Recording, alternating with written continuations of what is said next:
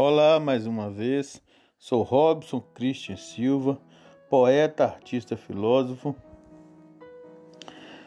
Venho aqui mais uma vez.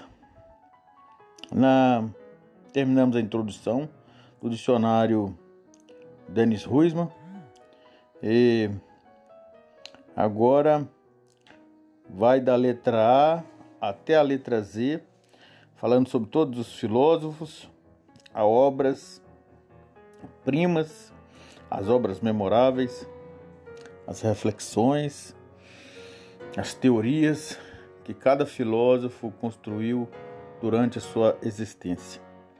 Vamos lá. O filósofo agora, com a letra A, o primeiro, é Pedro Abelardo. Nasceu em 1079, morreu em 1142. As informações que chegaram até nós acerca deste pensador erudito francês do século XVII são essencialmente as que encontramos numa carta autobiográfica endereçada a um amigo, Histórias Calamitum ou História das Minhas Calamidades, que pode ser datado de 1132. Abelardo, originário do Burgo de Palais, Palatium, na Bretanha, próximo de Nantes. Pertencia a uma família pequena na fidalguia. Seu pai, Berenário, era grande apreciador das letras e propiciou educação esmeralda ao filho mais velho, tanto que Abelardo declinando de suas prerrogativas de primogênito, renunciou à carreira das armas, partindo daí seduzido pela dialética, ou a arte de dialogar. Né? É, compôs a dialética de dois interlocutores, na qual um questiona e o outro responde, sempre num nível metafísico, né? bom, belo, justo, sublime percorrem as províncias Paripateticorum, Emulatorum, em busca de lugar onde ela era ensinada pelos mestres mais reputados. De início, por volta de 1091 e 1094, foi aluno de Roselito de Lotes, considerado fundador do nominalismo, entre aspas aqui, né? Cujo objetivo era estabelecer que os termos gerais do, do ou universais são apenas flatos, vo, voces, emissões vocais que não encontram correspondência na realidade. Depois, em Paris, para conhecer outro tipo de pensamento, Abelardo houve Guilherme de Champeaux, mestre dos realistas, para quem os universais existem incondicionalmente. Muito jovem, não tinha 23 anos, deixava o estado de estudante e abre uma escola em Melun, que na época era residencial, real e depois transferência Corbeil apreciador de justos intelectuais ou disputas, obriga Guilherme de Champeaux a corrigir sua tese sobre os universais, o que custa a cátedra este último, a qual entregue ao próprio Abelardo. Este, que porém sofrendo pressões diversas, acaba por deixá-las e funda sua própria escola no Monte Saint Genevieve. Nossas solicitações, novos estudos, Abelardo interessa-se pela doutrina sagrada, entre aspas, isto é, por teologia, que eu já disse em outras aulas, é livros e interpretações sobre deuses e divindades, ou a interpretação que nós temos do nosso mundo que foi criado, ou acredita-se que foram criado por deuses ou divindades numa escala hierárquica.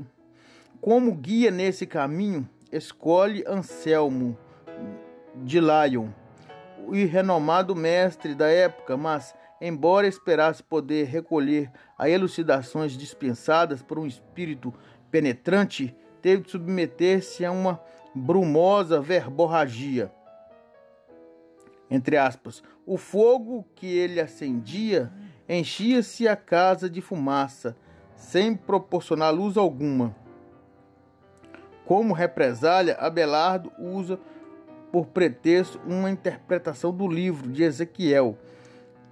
Ezequiel foi um profeta menor dentro da Bíblia, né?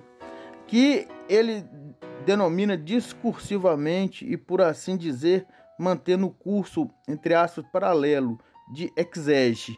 Exege são interpretações mais profundas de livros, literaturas que existem no mundo.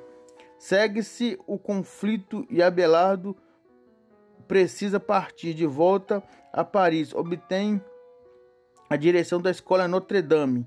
Sua tenacidade, seu estilo contestário que não se havia atenuado e seu orgulho pessoal era assim recompensado. Mas o destino toma outra direção. Foi então que ocorreram os famosos episódios com Heloísa cuja educação sentimental ele se propõe realizar com sagacidade e relativo cinismo.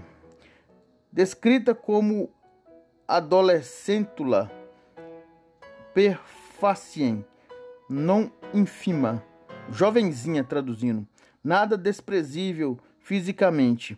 Além de muito culta, era sobrinho do cônego Fulberto, que zelava pelo engrandecimento de seu saber. Abelardo urde com estratagema aloja-se na casa de Filberto, a pretexto de dar aulas a Heloísa. A ligação amorosa entre os dois é descoberta, nasce um filho que lhe dá o nome de Astrolábio. Astrolábio, na verdade, é um, um instrumento na Idade Média, né, que se media a direção dos mares. Hoje é bússola, né? Mas nessa época não existia bússola, existia astrolábio. Que dá um, uma, um sensor, né? Hoje é GPS, na verdade, que possa guiar a pessoa quando estiver a mar aberto. Heloísa rejeita no casamento com força e obstinação, mostrando a vida conjugal por um lado ingrato e pondo título de amante muito acima de título de esposa. Afinal, o celibato era considerado o estado ideal para filósofos e teólogos, sobretudo da igreja. Seja como for, o casamento é celebrado e sacramentado.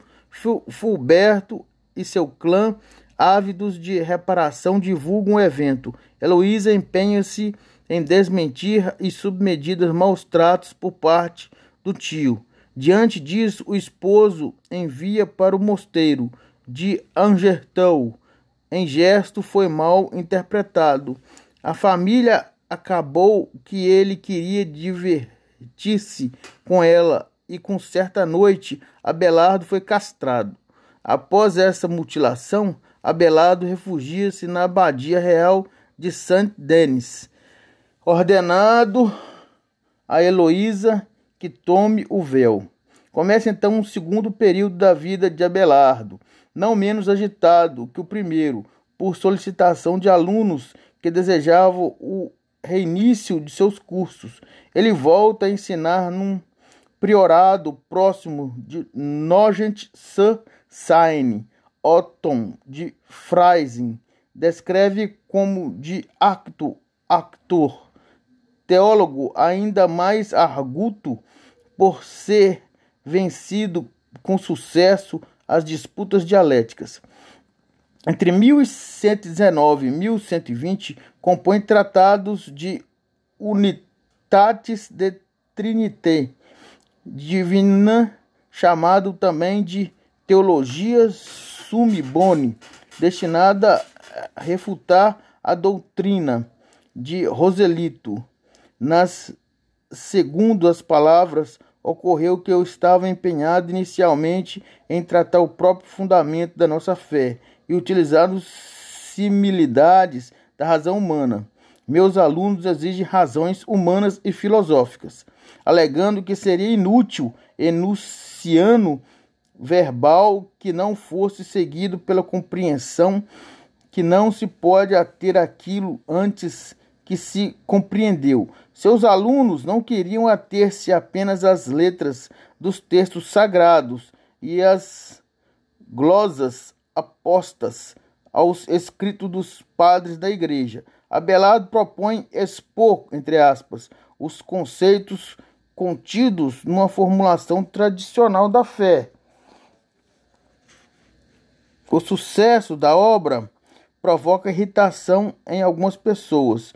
O Concílio de Sonsons, em 1121, condena Abelardo a lançar suas obras nas chamas e segue-se uma onda de impopularidade dos que haviam condenado, fica recluso por algum tempo no mosteiro de Saint-Merde, que retorno a Saint-Denis escandaliza todos quando afirma que o fundador da abadia não foi Dionísio, o Areopagita, discípulo de São Paulo, obtém grande sangue, conselheiro de Luís VI, licença para permanecer desta claustra e funda o oratório de Paracleto, perto de Troyes.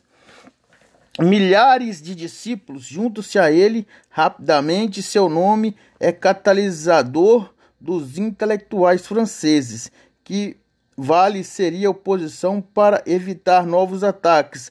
Abandona o ensino, tornando-se abade do mosteiro de Gildas de Rios, que tenta reformar, chegando a provocar uma sublevação dos monges contra ele.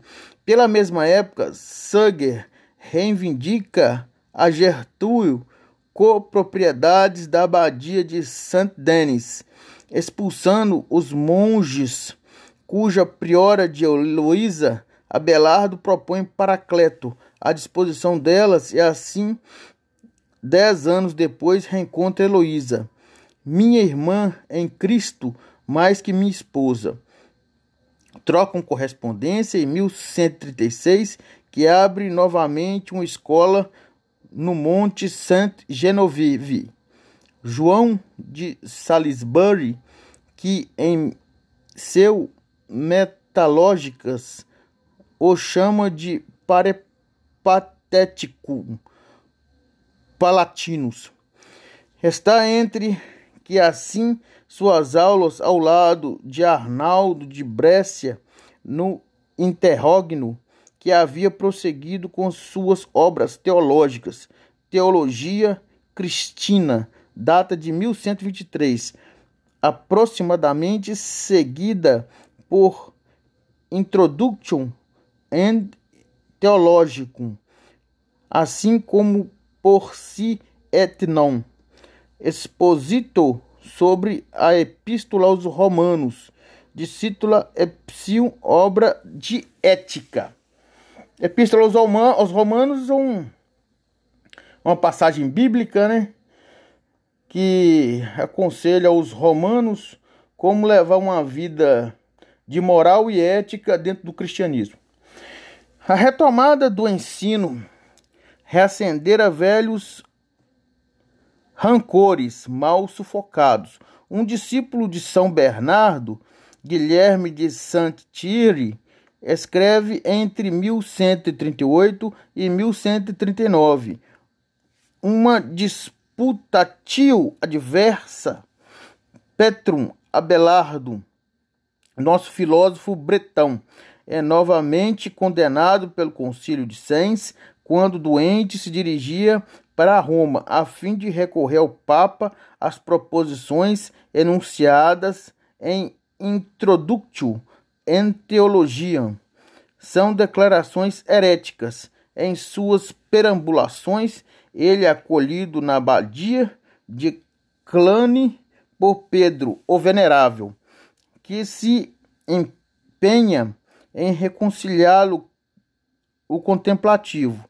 São Bernardo e com Papa após dois anos de vida parece penitência. Abelardo morre em 21 de abril de 1142, deixando inacabados diálogos em filosofo judeu e cristiano. Pedro, o venerável, conselha-se a absolvição, escrita remete a Heloísa. Este vive ainda em um pouco mais de 20 anos. Curiosamente, foi Jean de Meung que em 1280 traduziu a história de Calamitum, que se encontra inserida em Le Roman de la Rose. Bem mais tarde, Rousseau escreverá La Novelle de Héloïse e Restif de La Bretonne, retomando o tema que escrevera Le Novelle Abelard. No século XII, a filosofia corrente é a escolástica. A escolástica foi um período da Idade Média onde começou um, um processo civilizatório da educação, que está até os dias de hoje, né? fazendo inovações e revoluções. Enfim, a religião cristã engendra uma concepção de mundo que admita por todos a investigação fundamental, esforça-se por tornar inteligível o dado revelado. De início, vejamos que etapas eram seguidas na formação intelectual a educação com título global de artes liberais, entre aspas aqui de novo.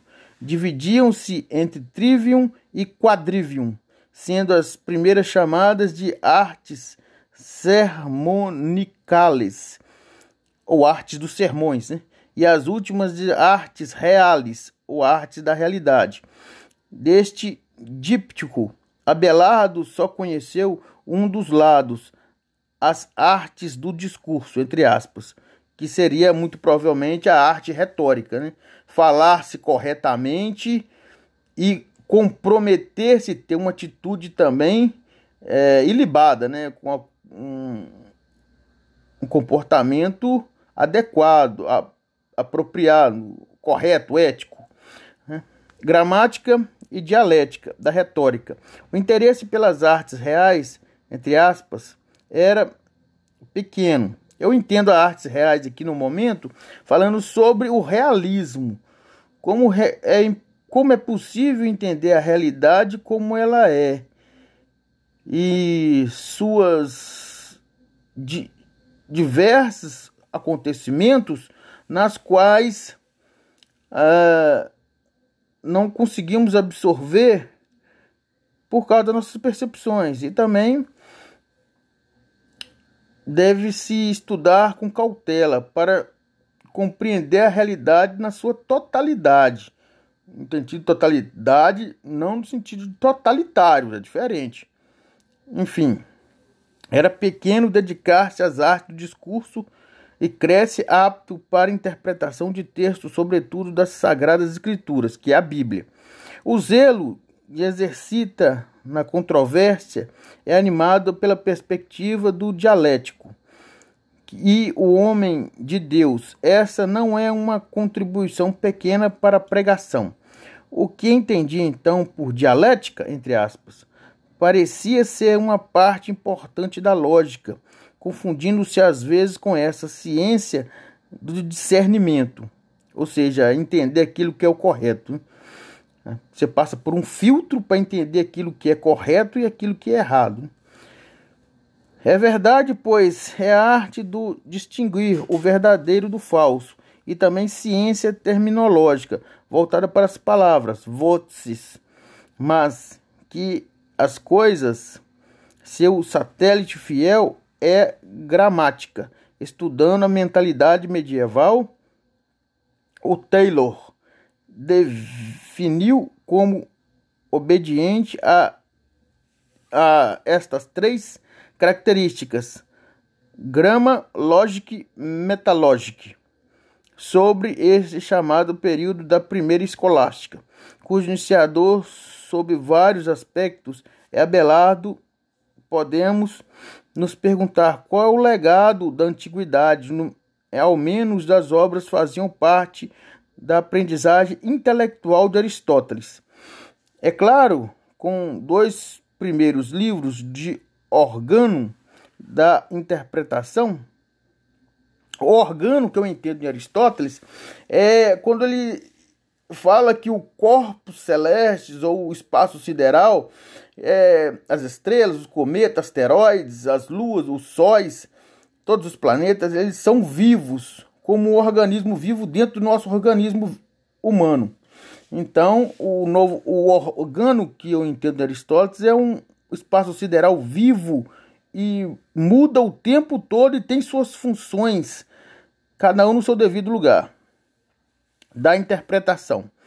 Porfírio também, através de Isságio, da qual Boécio, no século VI, fez uma tradução. Boécio foi um filósofo, né? Um comentário de todas essas obras são tratados de lógica no que diz respeito à gramática. A referência eram instituições de Prisciano. As influências árabes e bizantinas ainda não se haviam manifestado quando a de Platão. Abelardo, que não lê grego, só conhece por meio de outros autores. Na verdade, a questão nessa época do grego e do latim hoje são considerados línguas mortas, né?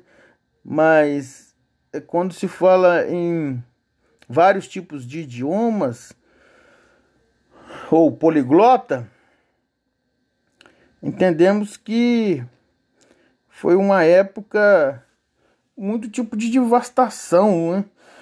de livros considerados sagrados foram destruídos e muitas obras importantes, desde a lógica de Aristóteles ou vários livros de Platão, teve um fim também trágico. É, só conhece por meio de outros autores ou fragmentariamente. Como já dissemos, é na qualidade do discípulo de Roselino que Abelardo abordou o problema que na época eclipsava todas as outras questões filosóficas, ou seja, o problema dos universais do valor ontológico, ou seja, estudo do ser enquanto ser, e terem universais da lógica, a kink voices, que distingue em gênero, espécie, diferença, próprio e acidente. Essas ideias gerais eram consideradas por Rosselino, fundador do nominalismo, como simples nomes declarados universalis sum nomia, pois a espécie e o gênero não têm existência fora dos indivíduos, e não há realidade que não seja estritamente individual, ou seja, subjetivo, o que não deixa de tocar o domínio da teologia, se o termo humanidade, entre aspas, né? Que humanidade são todas as pessoas, designa apenas uma coleção de seres humanos em Deus, só em três pessoas que são reais, assim como os indivíduos nas espécies criadas. Segue-se a própria Trindade, que é o Pai, Filho e Espírito Santo. É dissolvido e Rosselino, taxado de triteísta por Anselmo de Canterbury, foi condenado pelo Concílio de Sons em 1092. Isso aconteceu com o primeiro mestre de Abelardo. Outros dois, ao contrário, eram realistas e defendiam o Setentium Horum, o cavaleiro da dialética, entre aspas. Erige-se em adversário de Guilherme de Champeaux, que nessa doutrina da comunidade dos universais ensinava a identidade perfeita da essência em todos os indivíduos e o mesmo gênero, providenciado a diversidade deste apenas da multiplicidade dos acidentes ou seja, entre aspas, essência. Então equivalia subestia essência em um neologismo criado por Santo Agostinho para traduzir o grego, levantando-se ao extremo o modo de pensar segundo o qual a espécie humana é a mesma em cada indivíduo, não seria possível distinguir Sócrates de Platão, Pedro de Paulo. Guilherme se vê na obrigação de emendar sua própria doutrina. O universal é uma coisa que é a mesma não pela essência, mas pela não diferença. É a questão do princípio de identidade, né? É aquilo que é, é aquilo que não é, não é, e existe aquilo que é e não é. O, o dialético torna-se teólogo por haver seguido o ensinamento de Anselmo, de Lyon e explicação de um texto sagrado. Desenvolve-se uma um, quatro fases: expositio, lectio, glossari, glossai. As glosas eram compiladas de notas de autores, antigos comentários sobre textos e escrituras em momentos imperceptivelmente. O comentário cede ao lugar à questão. Se um texto ou um aspecto doutrinal é problemático, precisa de solução, e diversos pontos de vistas agrupados comporão as coletâneas e sentenças. As mais célebres é o Centesiário de Pedro Lombardo, aluno de Abelardo. Este último é uma certa medida o artífice dessa transição em teologia. A ciência está na esfera do sagrado. A dialética é aplicada à página sacra. Bem, gente, eu entendo que, que a ciência está no sagrado, é questão de que a ciência está com seus trabalhos e todas as soluções fundamentais, né? Tanto as descobertas quanto as invenções, é para o bem de todas as pessoas. Né? Assim que eu entendo a questão da ciência no sagrado. A dialética aplicada à página sacra teológica é uma palavra nova. Abelardo inaugura, busca-se, esboça-se uma aliança entre os ensinamentos da relação e as elaborações da razão. É uma abordagem crítica do dogma e contra essa intrusão da razão. São Bernardo lutará rejeitando-se a tirania do teórico sobre o dado, que, por essência, não se subordina à razão. Processo esquema das obras. O prólogo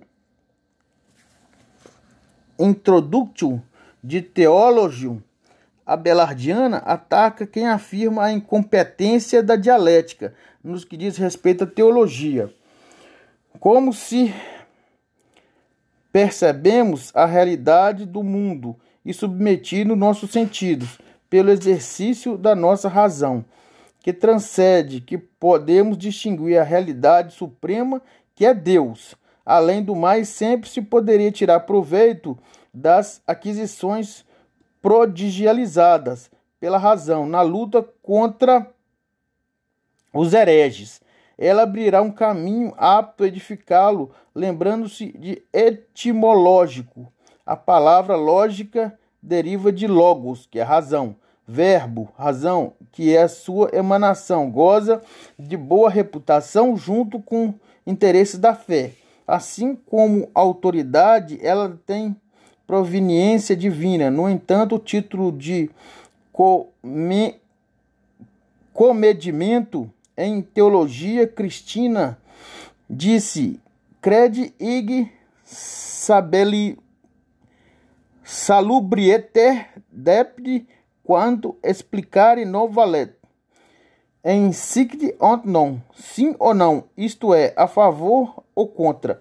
Abelardo se mostra inovador, trata-se de uma coletânea de comentários dos padres da igreja, sempre diversos, algumas vezes contraditórios, sobre textos sagrados, contém ainda um prólogo, cujo método, prólogo é início, né?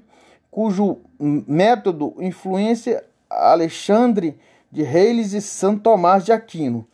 Reúne 158 grupos de textos acerca de questões teológicas. Essas são organizadas segundo três tipos de temáticas: natureza da fé, sacramentos de caridade. Abelardo justapõe textos contraditórios e autores que dizem sim e nos autores que dizem não. Quanto a, ao antagonismo de autores, significa fundador, instigador, depois modelo, mestre, autoridade e também garante que lado é, pondera a balança. Não podemos acusar padres ou santos de mentira ou erro, pois foi a graça que os visitou. Não sois vós que falai, mas o Espírito que fala em vós.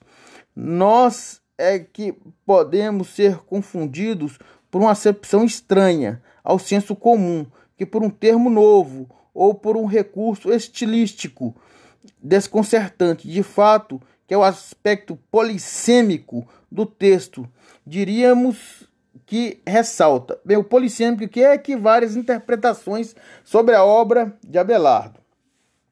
Pratica-se também o uso da crítica externa em caso do livro apócrifo, ou que não são considerados santos pela Igreja Católica. Um erro de copista, dubitando egnum e inquisitorum venium, e interrogação é a dúvida que levava à sabedoria. Como ao último recurso, as Sagradas Escrituras permanece como diz Abelardo. Cristo, criança, não interroga os doutores, mas dialoga com eles. O dogma de fé prevalece secundum ratione ou supra rationem, mas não contra rationem.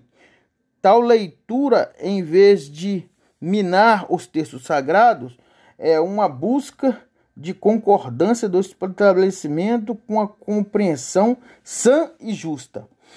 Em ética, pode-se dizer que Abelardo assume posição de psicólogo, entre aspas, trazendo à tona o subjetivo, o pecado consentido no ato delitoso reside na inclinação para o mal mas só contra o sentido da intenção, que produz o ato do espírito, no qual ele se revela belado, afirma que os perseguidores de Cristo e dos mártires não pecaram, mas agiram em concordância com os desígnios do alto, ou os planos de Deus.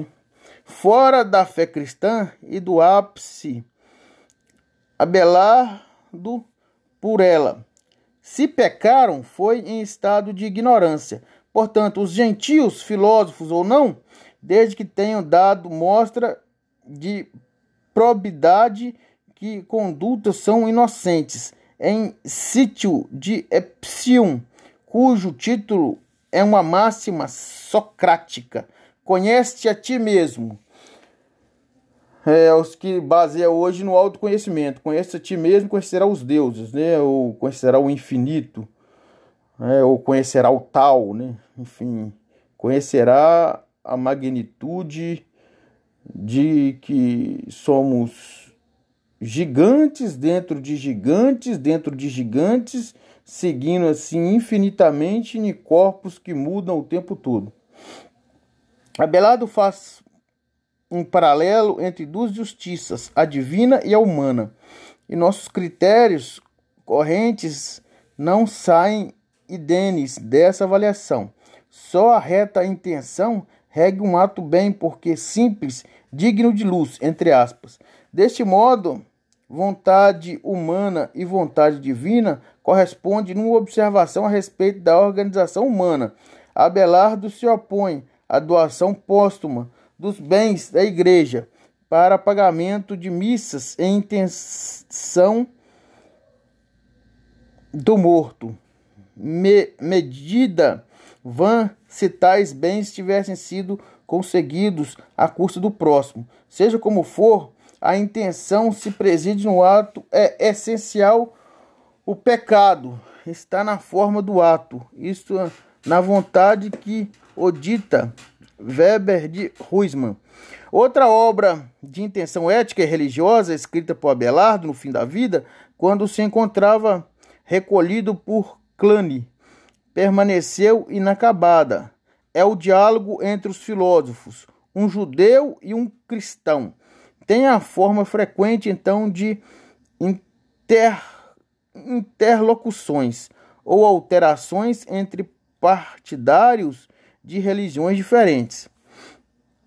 O filósofo é às vezes se identifica com Abelardo e às vezes atua como árbitro da disputa e provavelmente de origem islâmica. Cabe lembrar que numa passagem da história Calam Abelardo, perseguido e dado momento, pensa que unir-se aos gentios. Por outro lado, seu anfitrião Pedro, o Venerável, projetou uma tradução do Alcorão, que é religião muçulmana, que permitia enfrentar os hereges com meios renovados. Por trás desses muçulmanos, alguns entreviam a personalidade Ibn Baijar. Devido ao recurso obstinado à razão e à injunção à lei natural, mas essas razões não têm características do aristotelismo, ou quem segue Aristóteles, nem neoplatizantes, praticados pelos filósofos árabes. Refere-se mais a Cícero e a Sêneca, que são dois filósofos também.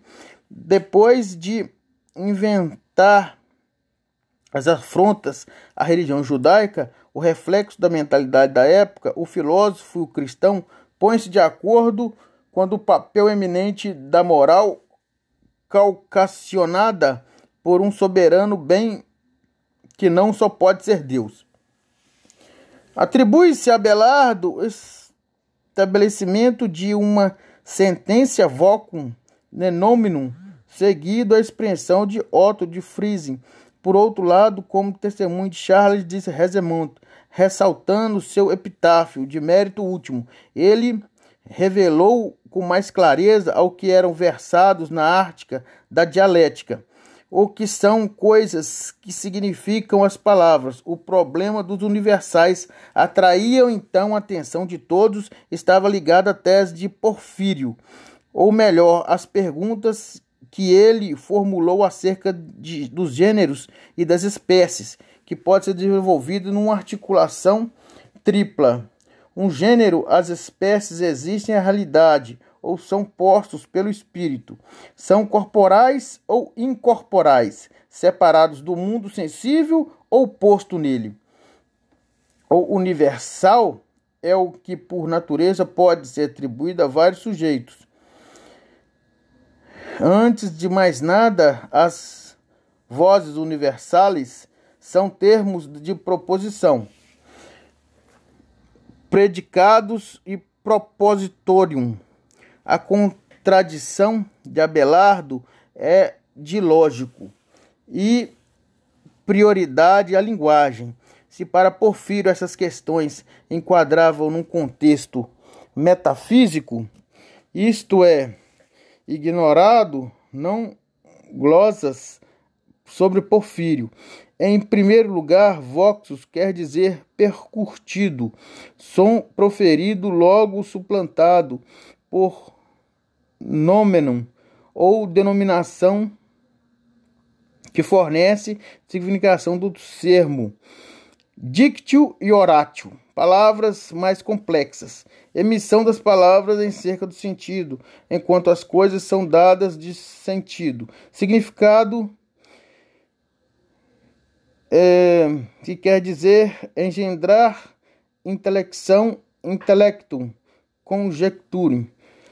Mas se universal é predicável de uma pluralidade, são de coisas, o que constitui seres traços distintos. O mesmo não acontece com as coisas, que não podem ser predicadas, muitas outras, pois estas realistas pensam coisas com o universo, que significa todo ser provido de uma essência universal, essenciale mas com restrição indiferente, que designa expressamente permanece além dos acidentes. Abelardo vai provar que as coisas, na sua essência, não são universais e que a singularidade não é signo de acessório acrescentados. Se imaginarmos o desaparecimento de todos os acontecimentos com de vários pelo bafejo da abstração e coisa subsidirá ou resistirá em sua identidade individual. Como prova a seguinte frase: Ognibus et in accidentibus remontius in personalitetes permanente.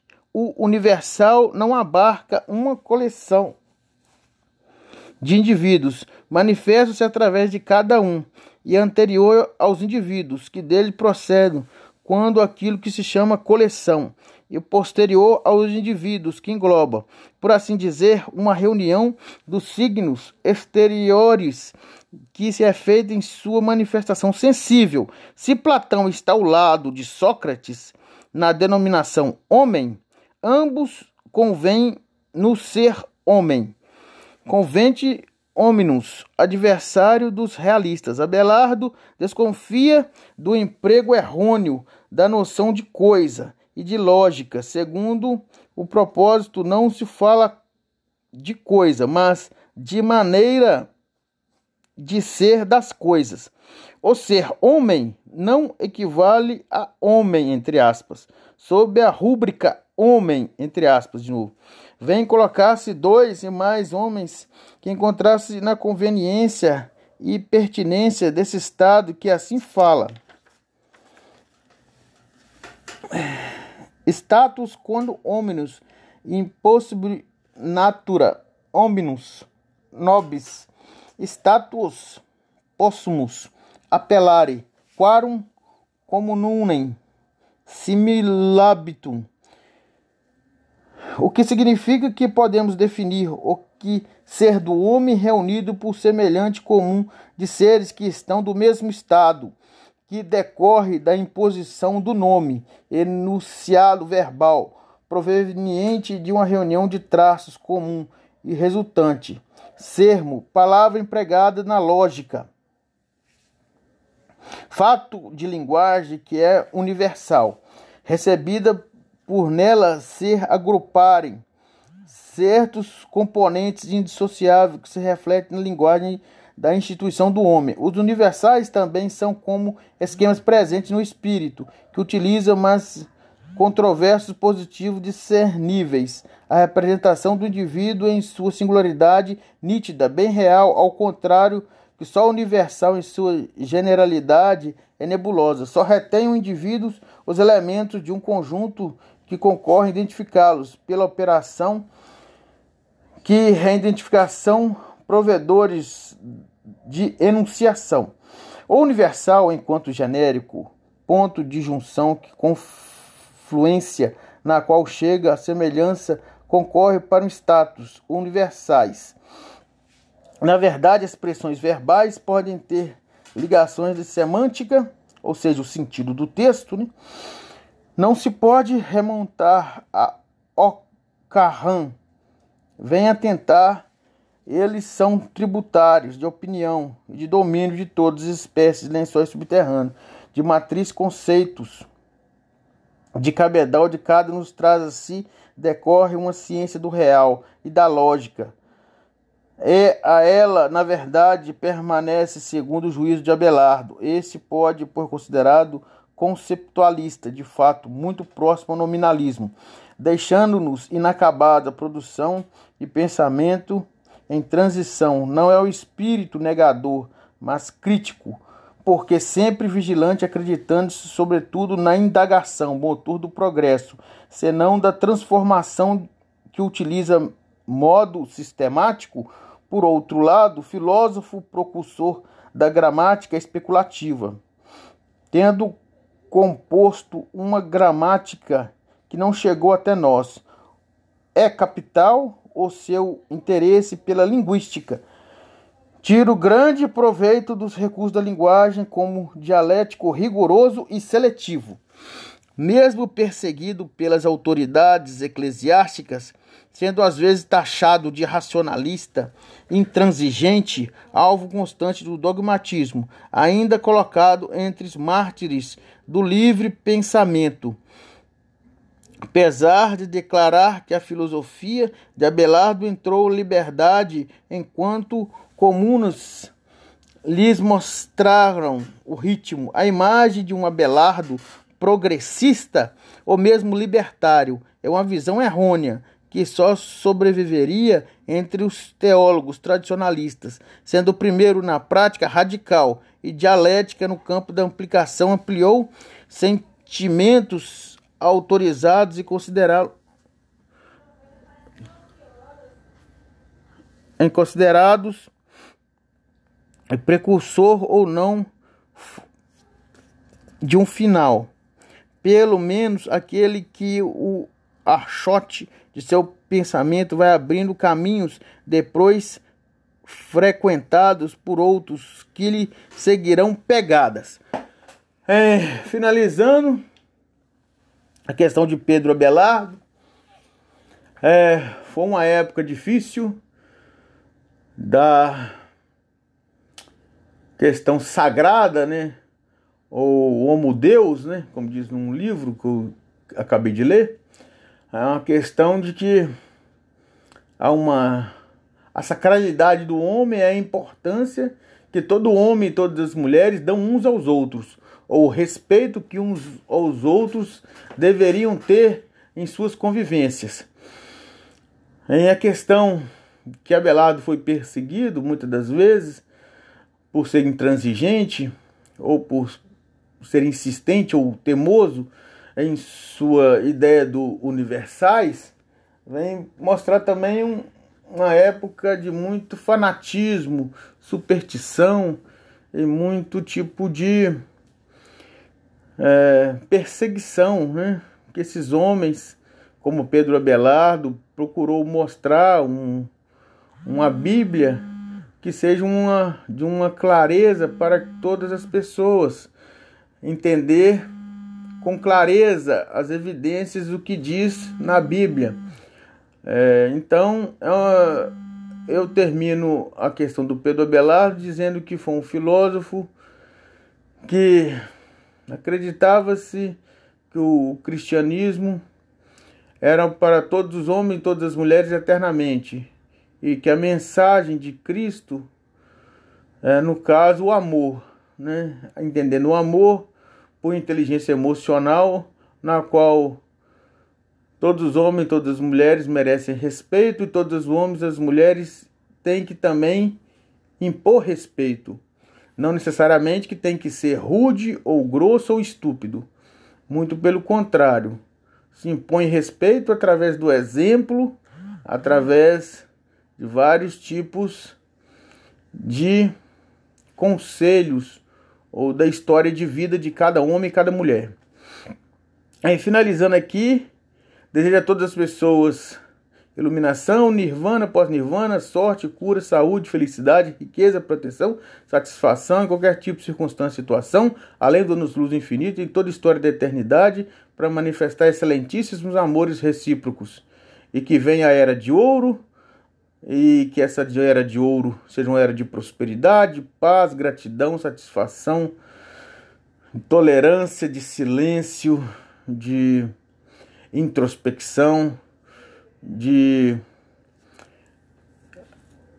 é, emprego para todas as pessoas e emprego para todas as pessoas com altíssimos salários e que todas as pessoas tenham é, uma rendabilidade muito grande e que todas as pessoas sustentem a economia junto com a robótica e a inteligência artificial eternamente. E que dispositivos colocando dentro do homem e da mulher, como acontece na medicina, seja apenas algo passageiro, para que a verdadeira evolução da humanidade venha a ser, então, a expansão das percepções para que voltamos em comunhão através das sete leis espirituais com o ser maior, que é Deus. Gratidão. Robson Cristi Silva.